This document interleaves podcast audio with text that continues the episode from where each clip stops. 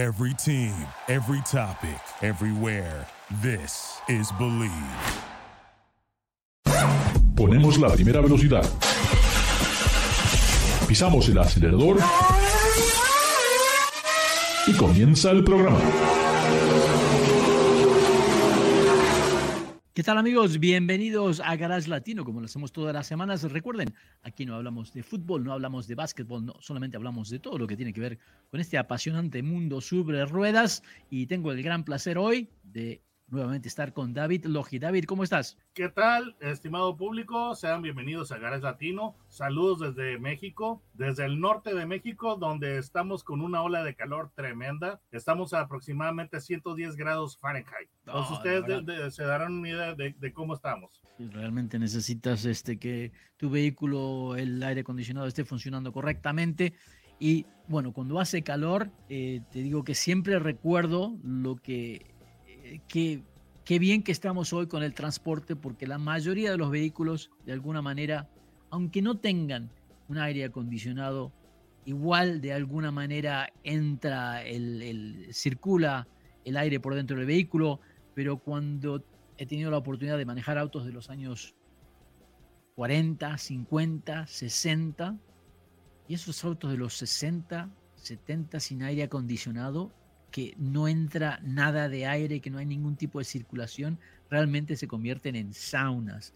Hace poco eh, competimos en, un rally en, en el Targa, California, y en una zona del desierto que estábamos cruzando, justamente tenía un termómetro dentro del vehículo y llegó a 110 grados. Te digo que gracias que las ventanas, los ventiletes eh, dejaban entrar un poco de aire, pero era realmente demasiado caluroso.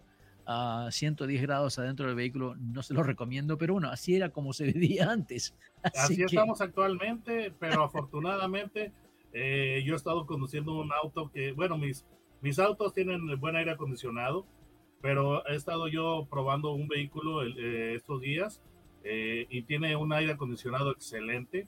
Es- bueno. y a pesar de que tiene tapicería de piel, no piel sintética, tiene cuero, este, entonces eso es eh, bastante caliente. Entonces, eh, afortunadamente, tengo buen aire acondicionado en mi ve- vehículo de prueba, que es una Mitsubishi, Mitsubishi Outlander PHEV.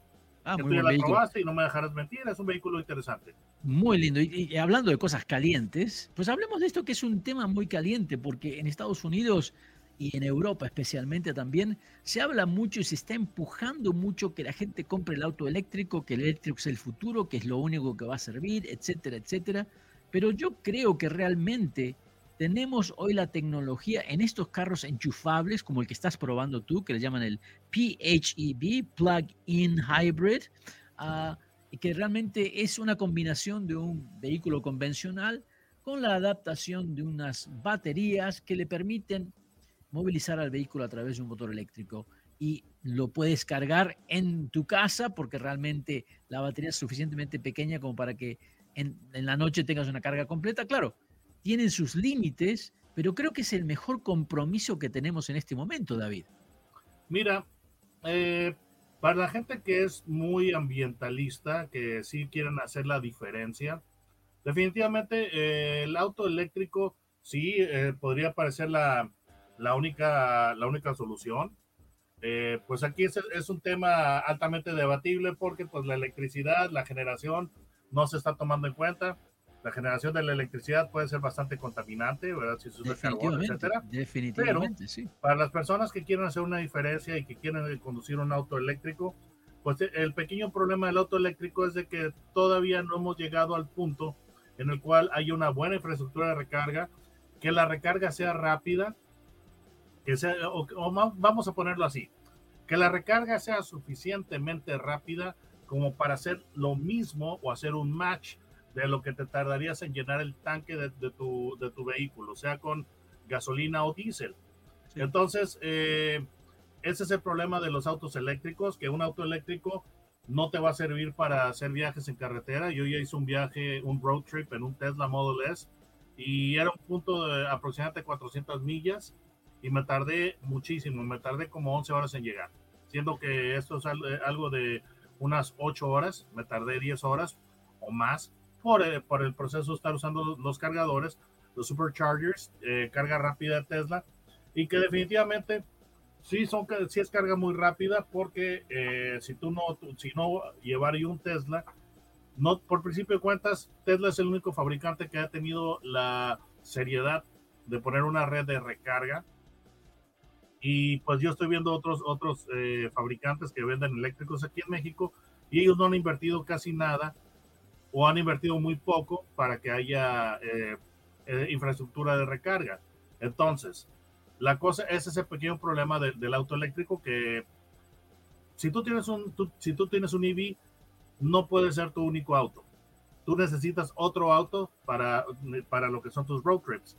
Y la ventaja del, un, del vehículo híbrido es que un vehículo híbrido puede ser tu único auto. Lo puedes utilizar para lo que es la ciudad y lo puedes utilizar para carretera.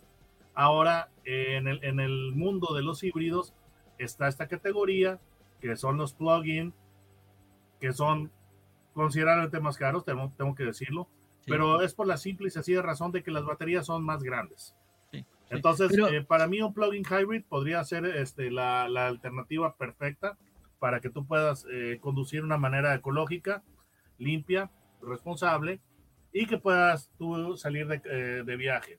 Entonces, PHEV a mí me parece un, gran concepto. Sinceramente, es el que a mí en lo personal me, me, parece mejor. Estoy totalmente de acuerdo. Creo que a, medida de vehículo transitorio a ese futuro limpio, creo que es el vehículo que tiene más sentido. Son cuestan menos que los autos eléctricos, sí cuestan un poco más que un auto de combustión, ah, pero ahí está el criterio de cada persona de cómo se siente y cómo quiere en cierta manera ayudar o no a esta transición, a, utilizar el vehículo limpio, que personalmente tengo no mis dudas de que el vehículo ya existe, de que funciona, creo que tenemos toda la tecnología. La manera que yo veo esta transición es de que se está forzando, por ejemplo, aquí en California, ya se ponen fechas límites, que para tal fecha tiene que ser vehículo eléctrico, punto, se acabó, aunque haya infraestructura o no haya infraestructura. Pero la realidad es que este es un problema de la, la contaminación ambiental, perdón, es un problema mundial, no es un problema de Los Ángeles, no es un problema de Monterrey. Entonces, por más que hagamos todos estos cambios en los próximos 10 años en California, ese 0.0018 de geografía en el mundo no tiene ninguna repercusión. Lo mismo que en Inglaterra, estamos hablando de una masa total de, un 4% o menos de lo que es el planeta. Entonces, si realmente queremos combatir la contaminación ambiental, tenemos que trabajar con aquellos que realmente son los que generan esta contaminación. Y claro, los que generan esta contaminación son los que están fabricando o extrayendo los materiales para hacer el auto eléctrico. Entonces me parece un poco irónico, hasta un poquito hipócrita de cómo se, la política nos está forzando a ver ciertas cosas y nos olvidamos de la otra. Pero mientras tanto quiero enfatizar que hoy en día ya tenemos los vehículos, ya sean eléctricos, enchufables, híbridos y a gasolina que son súper limpios. Ah, y creo que si me das a elegir entre todo ese paquete, creo que el, enchufable, el plug-in hybrid, es el que tiene más sentido porque en cierta manera cumple con las funciones de los vehículos a los cuales estamos acostumbrados durante los últimos 100 años y también tiene esa perspectiva de que, eh, si tú vives cerca de tu trabajo, realmente vas a andar en eléctrico porque hay varios vehículos que te dan hasta casi 40 millas o 60 kilómetros de electricidad que serían más que suficientes para que todos los días no tengas que usar una, una gota de gasolina. Así que creo que es muy importante. En México está eh, clasificada como con eh, el rango o la, autonomía es de 40 millas de full electric.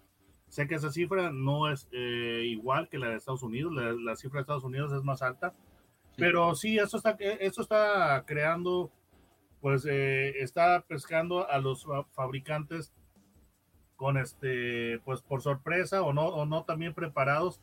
Y esto me recuerda justamente la época de los 70s y los 80s, que después de 1974 los vehículos empezaron a, sufrir de, una manera tremenda porque fue cuando ya se prohibió la gasolina con plomo, entonces se instituyó lo que es el, convertidor catalítico y los vehículos eh, creo del modelo, del, modelo 75 al 76 perdieron mucha potencia, la experiencia de conducción sufrió mucho.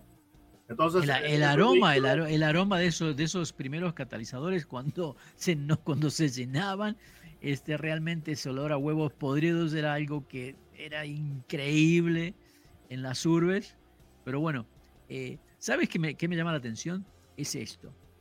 Eh, en, estos últimos meses han criticado tanto, pero tanto a Toyota que hasta que tuvieron que cambiar el CEO de Estados Unidos, ¿ah?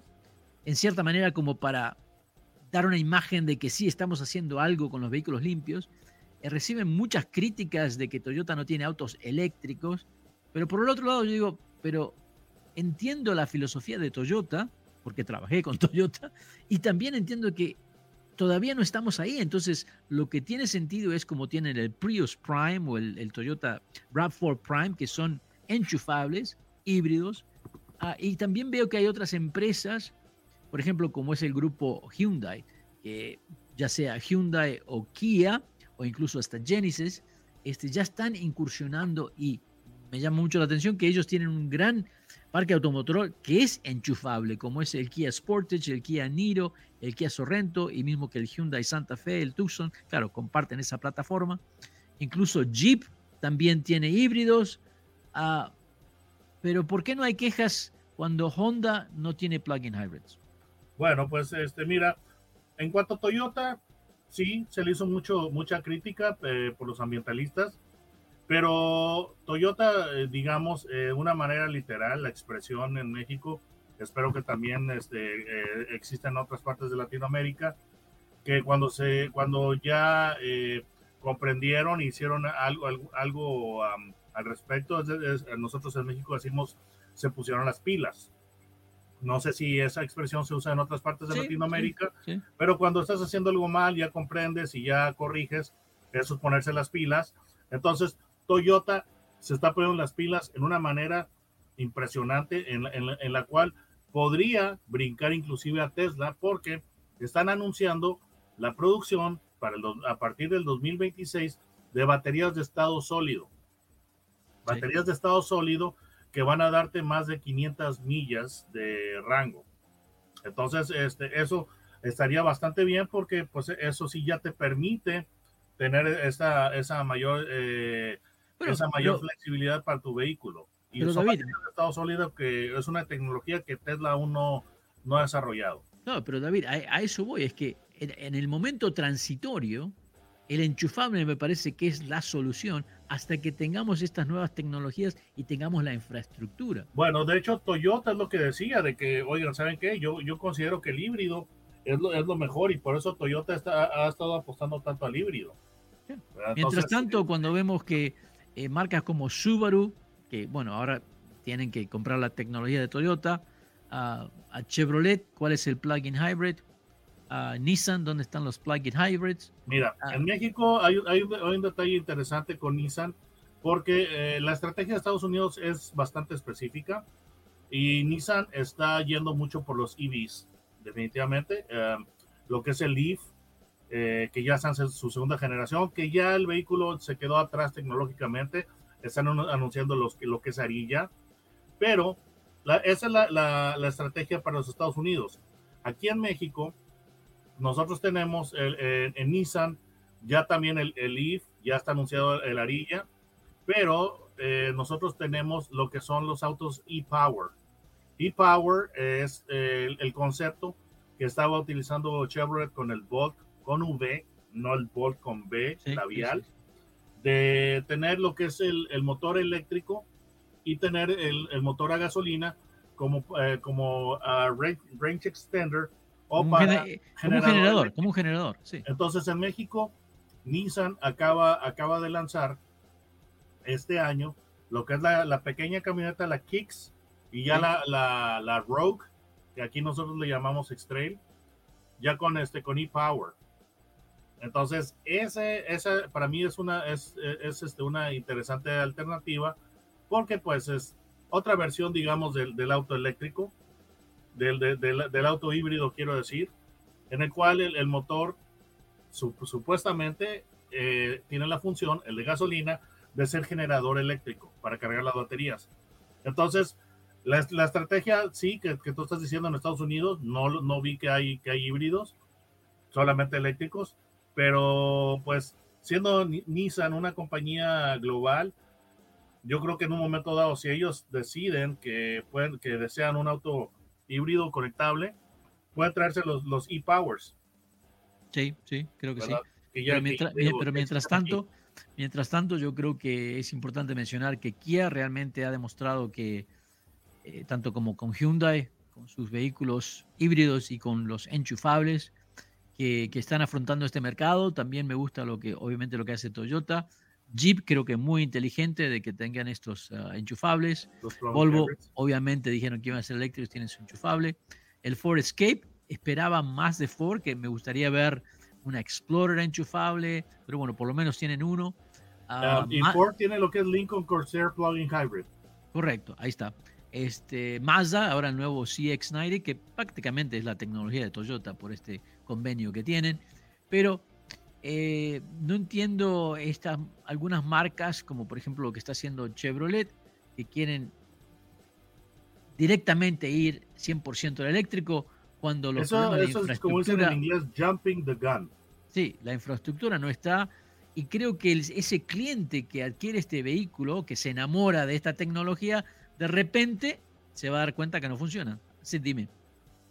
Ahora, eh, hablando, hablando de General Motors, eh, en cuanto a lo que es la infraestructura, ya está la infraestructura ahí, Ricardo, y es de Tesla, los superchargers, porque tanto Ford como GM acaban de anunciar, recuerda, que ellos ya van a usar el conector de, Tesla. Lo, van a, lo van a adoptar. Es como de que en un momento dijeras de que el, um, este conector de, de Apple que de repente Samsung dijo, oye, yo voy a utilizar el conector de Apple, etcétera, etcétera, etcétera. Pues eh, básicamente eso sucedió en el mundo automotriz con General Motors y con Ford, que dijeron, nosotros ya vamos a, adoptar lo que es el plug o lo que es el conector de Tesla. ¿Para qué? Para poder utilizar las, las, eh, estaciones de recarga de Tesla. Ahora, yo me pregunto, igualmente esto no resuelve el, esto no resuelve el problema en, dentro de 12 meses, me parece. Mira, y los, los propietarios de Tesla van a estar furiosos de ver un Mustang Mach-E, una, este, una Blazer, ya usando lo, que son los eh, cargadores de, Tesla, ¿verdad? Entonces, parte del proceso de comprar un, vehículo eléctrico, no nos hagamos tontos, o sea, este, es como señalar virtud, es lo que dicen en, inglés, virtue, virtue signaling, que tú quieres mandarle este, el mensaje de que tú eres más, más virtuoso o que tú eres más santo que tu vecino. Holier más than thou. que tu vecino. yo, yo, iría, yo iría holier than thou. Este, pero eso, eso va a empezar a suceder de que los propietarios de Tesla van a estar furiosos de encontrar vehículos GM y Ford en los, en los cargadores y eventualmente eso puede hacer que más fabricantes adopten ese, ese conector. Entonces, ahí está la infraestructura de, de GM y Ford, que, para Ford, que van a que van a, que van a este, usar la, infraestructura de Tesla. Y por ejemplo, yo um, lo que he estado viendo aquí en, este, en México, Tesla ha sido, bastante serio y bastante riguroso en cuanto a lo que es eh, instituir la infraestructura, eh, la infraestructura de carga. BMW no lo ha hecho a tanta velocidad. Yo ayer fui a recargar la Mitsubishi Outlander a un centro comercial y resulta que estaba usando un cargador que era de BMW BMW puso unos cargadores en un centro comercial, obviamente en un buen sector de la ciudad, pero era de Charge Now. Sí. Decía BMW y por otra parte Charge Now. Que honestamente eh, yo creo que Charge Now no lo está haciendo muy bien porque van muy lentos. Pero volviendo al tema que, que nos, que, que, me comentas, sí, absolutamente yo estoy de acuerdo en que un plug-in hybrid es la mejor, es la mejor este, solución porque pues vas a, vaya, si tú tuvieras un empleo en el cual tú vas a una oficina y te quedas ahí la mayor parte del día, si tienes un cargador en tu casa y tienes un cargador en tu oficina, tú podrías dejar el, auto cargando en tu casa toda la noche, en tu cargador, salir de tu casa en la mañana a la oficina con la, con la batería llena, llegar a la, oficina, a ir recargarla. Entonces, podría pasar meses antes de que tú necesitaras detenerte en una gasolinera. Sí, sí, Entonces, Este, a mí me gusta, como tú dices, la, estrategia de Kia y la estrategia de Hyundai, porque ellos te, te están dando todos los niveles de elección. Porque tú puedes, tú, este, un modelo de, de, de, Kia, por ejemplo, el, el, el, el Niro, el Niro. El Niro lo tienes en híbrido, ¿Sí? normal, lo tienes en plug-in hybrid, ¿Sí? que es este que es el siguiente nivel. El, el, la diferencia entre un híbrido y un híbrido conectable es que simple y sencillamente la batería es más grande, más de 10 veces más grande, y te va a permitir un buen rango puramente eléctrico. Sí. Entonces, eh, lo que es la Niro está disponible en híbrida, híbrida conectable y full EV. Sí. Y que creo que Toyota está haciendo lo, no estoy seguro si Toyota está haciendo lo mismo con el Prius. Yo sé que hay un Prius Prime, que es el plug-in hybrid, pero, pero no todavía no tenemos, no tenemos el, el Prius eléctrico, 100% ah, okay. eléctrico. Eso, eso es lo que quería corroborar. Ahora, dentro de este, de este grupo de vehículos enchufables, ¿cuál es el que te ha llamado más la atención? El de que dirías, sí, yo compraría este, este es el que me gusta. Mira, te voy a, te voy a, te voy a comentar eh, un fabricante que me ha sorprendido eh, verdaderamente por sus híbridos, Ford. Okay. Ford lo está haciendo muy bien, porque yo he tenido eh, vehículos eh, híbridos de Ford, yo tuve ya la Escape híbrida y, y después me pasaron la, la Corsair Plug-in Hybrid y en, en modalidad eh, puramente EV, lo que es la, la Escape, tuvo un rango bastante bueno. Estoy hablando desde mi, desde mi casa hasta el centro de la ciudad, que son algunas, este, no sé, 10 millas. Se pudo, se pudo aventar como 7, 8 millas en rango Pure EV y, sí. y no siendo plug-in hybrid. Sí, sí, Entonces el sistema el, el, sistema de Ford a mí me, me, me en, en, en, híbrido se me, se me hace el mejor porque también el frenado regenerativo que tiene es impresionantemente eficiente. O sea, el, el frenado regenerativo de Ford muy rápidamente este, empieza a recuperar carga que tú puedes este, de la batería y tú puedes ver cómo las millas sí, sí, que sí, puedes recorrer con la, con, con el, la carga remanente van aumentando. Entonces Ford me, me, me, me ha impresionado mucho y um, manejé la, la Corsair, la plug-in hybrid y me pareció absolutamente increíble. Fíjate que a mí me gustó, a mí me gustó el, el, Niro y bueno, y sería el Niro, el, el Niro es el, el, Tucson equivalente de Hyundai. Uh, por la manera en que se conduce, realmente el enchufable me pareció, o sea, hoy en día no te das cuenta cuándo es el motor de combustión, cuándo es el motor eléctrico.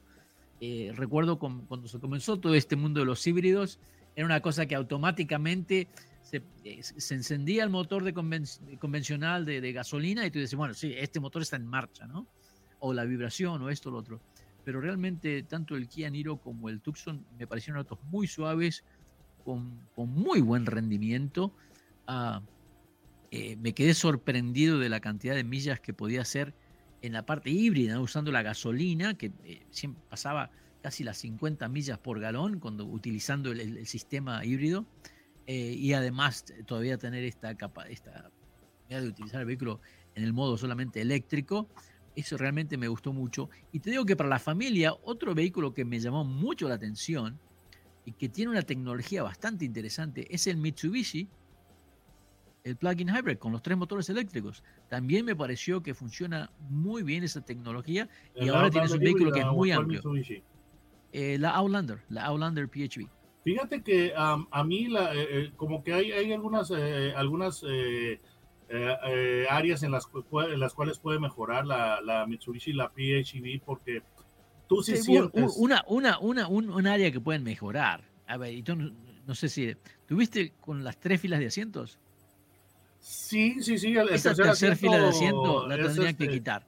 Tendrían mira, que quitar esa tercera fila de asiento. Mira, yo pienso que está bien porque de esta generación a la anterior la anterior era de dos filas de asiento, en, esta ya ganaste la, la, la, la, fila, por gracias a que hicieron un, un buen arreglo con el, uh, el, uh, el, packaging de, de, la batería. Pero mira, yo tengo la, Outlander segunda generación, que es dos generaciones antes de esta, y el, el ter, también tiene tercer asiento y, y ese es, es, es, estrictamente para niños. Entonces resulta que de la camioneta que yo tengo, segunda generación a, a la cuarta, que es la actual, el asiento lo hicieron más incómodo, lo cual yo, yo no, no pensaba que era posible. Sí, Pero sí, sí, esa camioneta yo, yo en, en, el review que estoy haciendo, la estoy denominando que es una camioneta 5 más 2. No estoy diciendo que es para 7 personas. es Sí, 5 no, más no. 2, Sí. porque es estrictamente para niños. Pero cosas en las que yo pienso que, la- que el tren motriz eh, de Mitsubishi puede mejorar es que tú sí sientes la transición de gasolina a eléctrico. El motor eh, a, a gasolina sí es bastante notable cuando está funcionando. Pero eh, hoy la camioneta eh, hice, eh, justamente estoy grabando el video. Y cuando es muy interesante porque cuando tú empiezas a ser conductor de un vehículo eléctrico, especialmente un plug-in hybrid, tu, tu, tu manera de, de conducir se transforma por completo porque se, se convierte como que en tu objetivo o como no sé si un juego divertido que, que tú estás tratando de que la carga de la batería se reduzca lo menos posible o recuperar el máximo posible de carga. Sí. Cambia, te cambia la manera de pensar y la manera de conducir. Entonces yo con esta camioneta me, me gustó tanto lo que es el, el, el rango puramente eléctrico que dije, bueno, pues voy a tratar de conservar la energía lo más posible, voy a ser muy conservador con este, la aceleración, voy a tratar de, de usar más el freno para regenerar, los paddle shifters, que tú puedes graduar el freno regenerativo en cinco niveles. Entonces, como que tú deseas en un momento dado que no baje el rango eléctrico o tú quieres que inclusive hacerlo subir con frenado regenerativo. Habiendo dicho eso, hoy la camioneta este, decidí conducirla rápido en las curvas y me sorprendió porque es un vehículo eh, cuyo manejo es muy bueno, es realmente muy bueno, es, es bastante firme, suficientemente cómodo, pero te da mucha, mucha sensación del pavimento para que tú sepas lo que está pasando y para, este, para que puedas este, hacer mejores decisiones al conducir. Y tiene un agarre muy bueno, una, una tracción, un grip bastante interesante, por, gracias al sistema all-wheel drive, que por Sí, cierto claro, es claro. Este, usando un, un motor eléctrico en la parte trasera. Sí. Y este Y lo que y tienen los motores plano eléctricos. La, carrocería a tomar Sí. curvas, entonces me, Sí, me asombró, es divertida. Sí, sí, no, lo que tienen los motores eléctricos que te dan ese torque inmediato que hacen que el auto mantenga, no, no pierde nada de fuerza en una curva cuando tú mantienes el acelerador. Sí, Eh, pero vaya, lo que te trato de decir es de que esa camioneta, mucha gente puede pensar que es tan emocionante como comer este pasas. pero la camioneta, la, la camioneta sí lo hace bastante bien cuando decides eh, acelerar. Sí, sí, sí. Bueno, conclusión, amigos, amigas, esto de los vehículos ah, enchufables es una realidad y vuelvo a repetir, para aquellos que están pensando en, en- en ayudar con, con la situación del medio ambiente, en este momento creo que es una opción muy interesante y mucho más cómoda que la de tener un auto eléctrico al 100%. Ahora, claro, Puede ser tu único auto. es, es, es- Un esto plug-in va- hybrid, puede ser tu único eh, auto. Eh, eh, si usted quiere la imagen de tener un auto eléctrico con sus vecinos ya es otra cosa, pero hoy por hoy creo que estos enchufables cumplen con, ambas misión, de, de proveerle una transportación a todos lados, que no se tenga que preocupar y además de, tiene un rango eléctrico bastante grande. Eh, vuelvo a repetir, de, de lo mejor que hemos probado durante este año de todos estos vehículos enchufables, los productos de Kia, ningún problema, podemos recomendarlo, igual que Hyundai. Me gustó mucho, por supuesto, es, es muy difícil decir que, que un, un Toyota RAV4 Prime o un Prius ah, Prime van a tener problemas, ya saben que son vehículos muy, pero muy probados. Ah, me gusta la, la opción que tiene el Jeep con el Grand Cherokee y el Wrangler enchufables, eh, porque, mm, porque se siente muy diferente en que ese es el, el- el motor siempre está con esa fuerza, no pierde fuerza nunca. Y la Ford Escape realmente también un vehículo muy lindo. El Mazda CX9 no lo he probado, así que no, no puedo comentar, no he tenido la oportunidad, pero todo lo demás creo que es muy lindo. Y me llama la atención que hay varios fabricantes que no están en este segmento y creo que ese es el segmento que en estos próximos años es el que va a crecer más. Ah, la infraestructura no va a pasar, no va a llegar a nosotros tan tan rápido. David, ¿cómo hacen nuestros amigos y amigas para encontrarte en YouTube? Bueno, en la barra de búsqueda de YouTube eh, pongan mi nombre, David Logi. Logi es con J, no con G. Y ahí lo- lo- los va a llevar directo a mi canal. Les recomiendo muchísimo que vean los videos de David Logi porque este Autos and Gear es un canal para ayudarles a ustedes a tener una, una, una opción de independiente de como un periodista experimentado le puede decir si vale o no la pena. Y recuerden, Garage Latino se transmite a través del Believe Network en Estados Unidos y pueden bajar los podcasts de Garage Latino a través de Spotify. No se vayan, ya regresamos. Duraloop es un tratamiento especial para que el aceite no pierda sus propiedades. Duraloop reduce la sedimentación de las partículas nocivas que dañan al motor. Duraloop disminuye la temperatura interna del motor y la fricción de los metales.